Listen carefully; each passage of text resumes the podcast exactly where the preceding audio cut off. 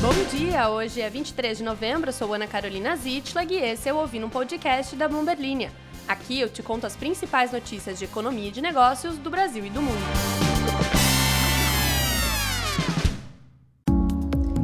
Esse podcast é um oferecimento do Ensino Einstein.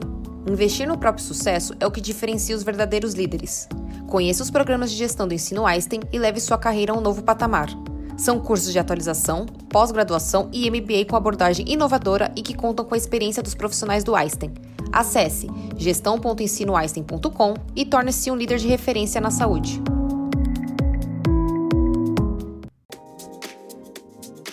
Bom dia, queridas e queridos ouvintes. O clima de Natal já chegou por aí na sua casa? Porque por aqui eu escutei pela primeira vez neste ano uma cigarra cantando na única árvore que restou na minha rua em São Paulo. Isso quer dizer, na minha memória de infância, que está na hora de montar o pinheirinho de Natal, coisa que eu não estarei fazendo, pois se eu fizer isso, eu teria que sair do meu apartamento, pois aí não caberei junto com um pinheirinho de Natal. Se você está no clima de Natal, ou se você também não está no clima de Natal, você pode agora entrar no clima das notícias. Ai, bati meu cotovelo. Econômicas. É uma constante eu bater meu cotovelo durante esse podcast, né? Acho que eu gesticulo demais. Hoje a gente vai falar sobre como o Sam Altman ele está brincando de Pedro Lobo. Aquela coisa de, olha o lobo, é mentira. Olha o lobo, é mentira. Não, tô brincando, brincando. Ele não tá fazendo isso. Acontece que ele voltou agora para a OpenAI depois de ter sido convidado a se juntar à Microsoft depois de ter sido demitido pela OpenAI. Agora ele voltou à OpenAI. A gente vai falar sobre isso e também sobre como o conselho da empresa mudou e agora inclui Larry Summers, ex-secretário do Tesouro dos Estados Unidos. Também vamos falar sobre um estudo importantíssimo. O que te motiva a trabalhar? É carreira? É status? Dinheiro? Se você respondeu dinheiro, você está errado, porque de acordo com uma pesquisa aqui não é dinheiro. O primeiro a motivação principal das pessoas para trabalhar não é dinheiro.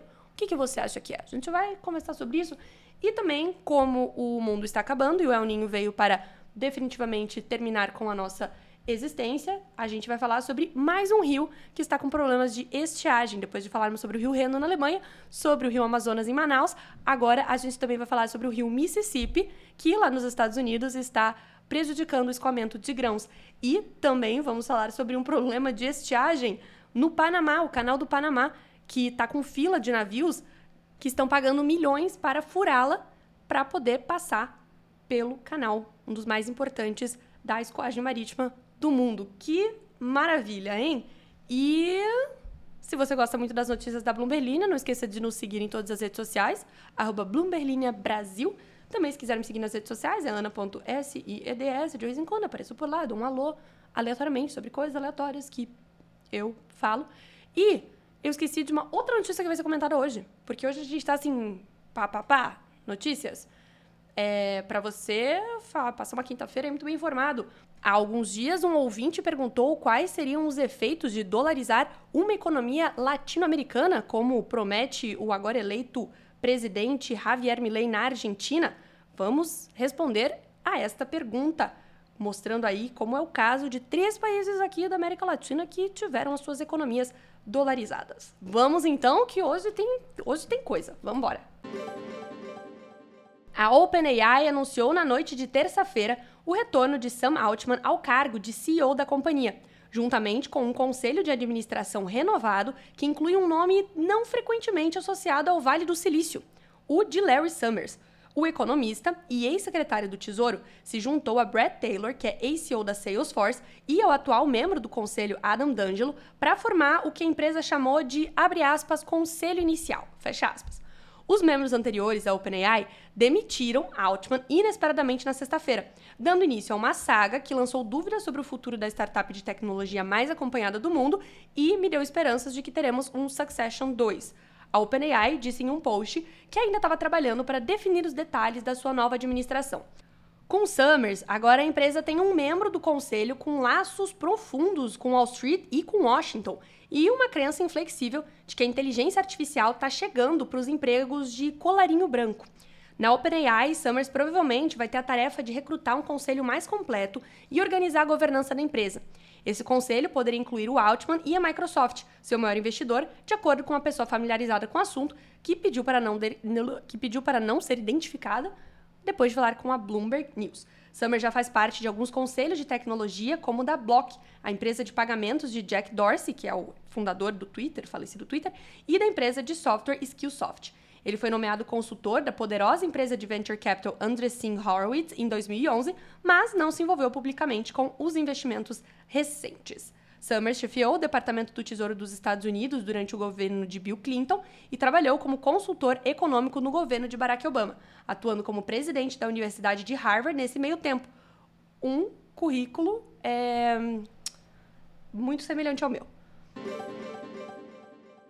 Falando em currículos é, bacanas, o que, que te motiva para trabalhar? Você teve tempo aí de falar, de pensar no caso, talvez falar em voz alta sozinho, ou com uma pessoa que está sentada ao seu lado no ônibus, ou a pessoa que está correndo ao seu lado na esteira, e você chegou a uma resposta que te motiva. Desculpa te dar essa paulada aí logo essas horas da manhã, né? Você tem que agora fazer uma reflexão aí profissional, mas é incrível porque não não é dinheiro o que motiva a maioria dos trabalhadores, segundo dados da Talent Academy, uma startup brasileira que atua na área de recursos humanos, em parceria com IPFEN, uma ONG de educação em saúde mental e gênero para o trabalho decente com para o trabalho recente com base de dados, fundada pela pesquisadora Ana Tomazelli.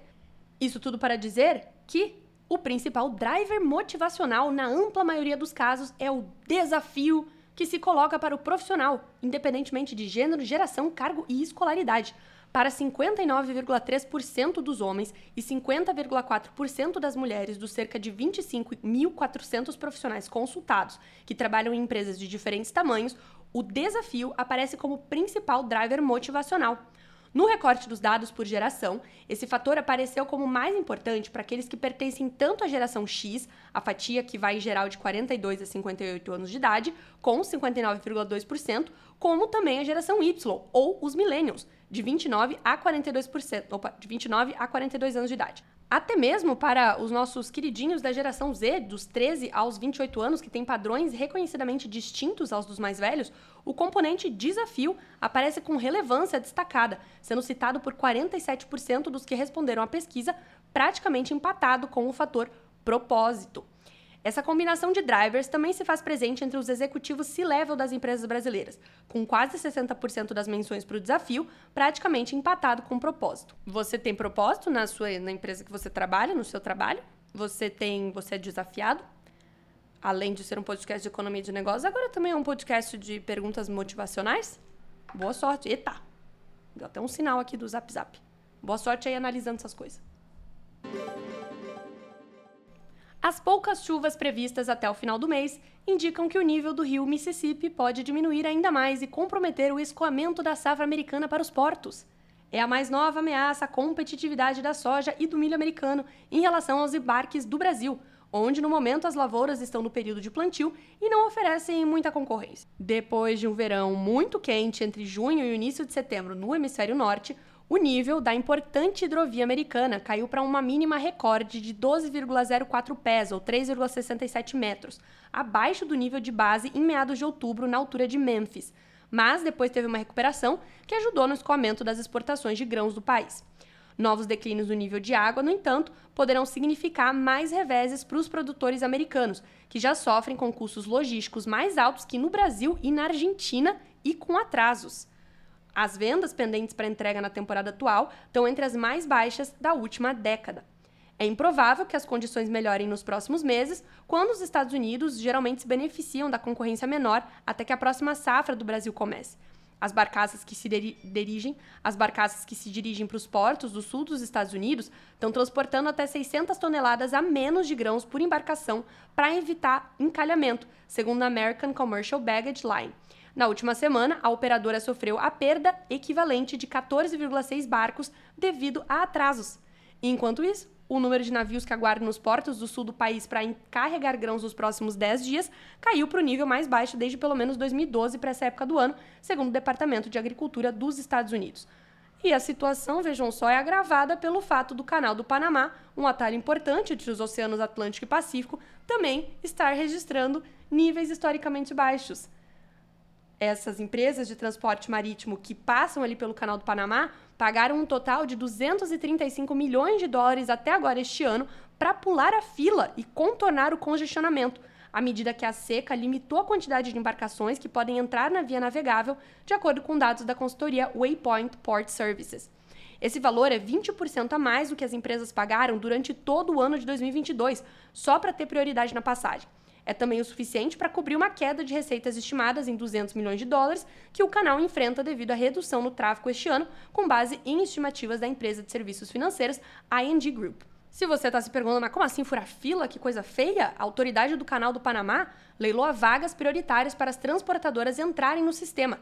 E as ofertas dispararam para níveis recordes este ano, à medida que uma seca impulsionada por ele, o El Ninho, reduziu os níveis de água a uma baixa sem precedentes, levando os funcionários a reduzir drasticamente o tráfego. As taxas de leilão são pagas além das tarifas usuais para atravessar o canal. A autoridade do canal planeja continuar restringindo o acesso até fevereiro de 2024 para conservar água, aumentando ainda mais a competição entre as transportadoras desesperadas para acelerar a passagem pela via navegável. E agora que a gente foi do Rio Mississippi, chegamos no canal do Panamá, vamos passar por El Salvador, Panamá e depois Equador, que são as três economias dolarizadas da América Latina esta semana, a vitória do candidato Javier Milei na presidência da Argentina colocou aí em pauta a sua proposta de dolarizar a economia de lá, como ele vem prometendo há bastante tempo. Pois muito que bem. O OK Castro pediu em um comentário, em algum momento aí desta semana, que, que, por que, que as pessoas estão me mandando que para de tocar, que coisa tóxica. Para! Perdão, coloquei meu celular no mudo. O OK Castro pediu para que a gente explicasse por aqui melhor o que acontece quando um país adota o dólar como moeda e por que todo país não adota isso. Ele pediu para que eu explicasse de uma maneira mais simples possível. Bom, ok, Castro, o primeiro país, apesar de eu ter ficado muito feliz que a gente poderia fazer essa, essa excursão geográfica certinha aí, mas a gente vai, dar, vai pular para o Equador primeiro. Porque o Equador foi o primeiro a fazer isso. Nos anos 2000, o então presidente de lá, o Ramil Marruad, deu início ao processo de dolarização de lá. À época, a economia equatoriana estava passando por uma grave crise econômica que somava hiperinflação, instabilidade bancária e desvalorização constante da moeda local, o sucre. Hum, levemente parecido com a Argentina, não é mesmo? O processo de substituição do sucre pelo dólar foi feito em etapas. O governo estabeleceu uma taxa de câmbio fixa entre as moedas, e a população teve um período para trocar suas antigas cédulas de sucre por dólares nas instituições financeiras. O processo de dolarização do país trouxe alguns benefícios imediatos, como estabilidade nos preços, redução da inflação e maior confiança nas transações comerciais. Além disso, a mudança para o dólar facilitou o comércio internacional e atraiu investidores que estavam preocupados com a volatilidade da moeda anterior. No entanto, o Equador também enfrentou desafios. O país perdeu a sua capacidade de usar a política monetária para ajustar a economia em momentos de crise, já que não tinha controle sobre a emissão da sua própria moeda. Além disso, a dependência do dólar americano deixou o país vulnerável a mudanças na política econômica dos Estados Unidos. Inclusive, atualmente, mesmo com a dolarização, o Equador passa por uma séria crise econômica. Aí, no ano seguinte à dolarização do Equador, foi a vez de El Salvador. O então presidente de lá, Francisco Flores, anunciou que o país passaria a ter duas moedas oficiais, o colon e o dólar. No entanto, à medida que a moeda americana ganhava espaço, os colonies desapareciam gradualmente, até que o país ficou apenas com o dólar. Além do dólar, em 2021, El Salvador também se tornou o primeiro país a adotar o Bitcoin como moeda legal, depois que o Congresso aprovou a proposta do presidente Nayib Bukele de abraçar a criptomoeda. No caso de El Salvador, o país dolarizou a economia para cumprir principalmente uma condição imposta no Tratado de Livre Comércio com os Estados Unidos, o que também envolvia a eliminação das tarifas aduaneiras entre ambos os países para proteger os seus interesses econômicos. E aí tivemos um terceiro país, que no caso foi o Panamá, cuja moeda oficial é o Balboa, mas o dólar americano é amplamente utilizado e aceito em transações financeiras e comerciais em todo o país. O Balboa tem paridade fixa com o dólar americano, o que significa que um é equivalente a um. Um Balboa equivalente a um dólar. Isso acontece porque o país tem uma relação econômica e comercial estreita com os Estados Unidos, vide o canal do Panamá, sobre o qual nós acabamos de falar. E eu vou dar agora a notícia que intitulou este podcast e que eu, de propósito, mentira, porque eu esqueci mesmo, esqueci de colocar na introdução. Vou, fui, fui acusada pelos ouvintes deste podcast de não estar dando atenção às outras divas pop. E é verdade. Perdão por tudo. É porque Eu sigo aí o que, que tá mais na, na boca do povo. E aí agora tem uma notícia que tá na boca do povo, que é a nossa colombiana Shakira. Shakira, o que, que a Shakira e o CEO da Binance têm em comum? Para quem ouviu o podcast de ontem ou anteontem, não lembro quando essa notícia foi dada, você pode ter um, um palpite. O que Shakira e o ex-CEO agora da Binance têm em comum é que ambos chegaram a um acordo com a justiça da Espanha e dos Estados Unidos, respectivamente, para evitar uma escalada nos seus problemas com a justiça desses países.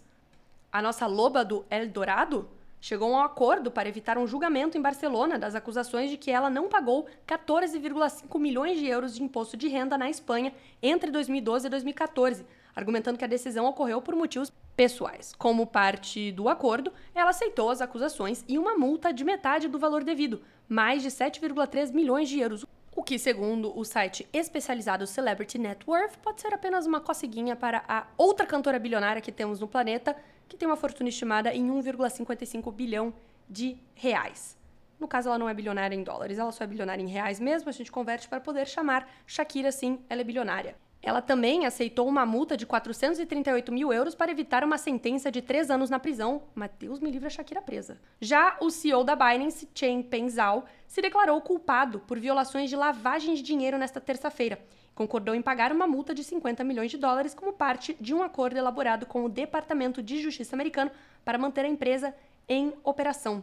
A Binance, por sua vez, concordou em se declarar culpada por acusações criminais, pagar uma multa de 4,3 bilhões de dólares, segundo fontes para a Bloomberg News. O acordo encerra uma investigação que durou anos sobre a exchange de criptomoedas. Talvez chegou o momento de você se declarar culpado perante uma situação que você sabe da qual você é culpado ou que você precisa se declarar culpado para minimizar aí as suas consequências. Mais um dia, mais uma notícia, mais um recado motivacional para você iniciar essa quinta-feira. Acabou o podcast. Eu não vou ler comentário porque eu já estou nos 17 e poucos minutos. Fica aí meu abraço a todos que comentaram. E fica também um grande abraço para quem não comentou. E pros pais e cachorros de vocês. Beijo, até amanhã.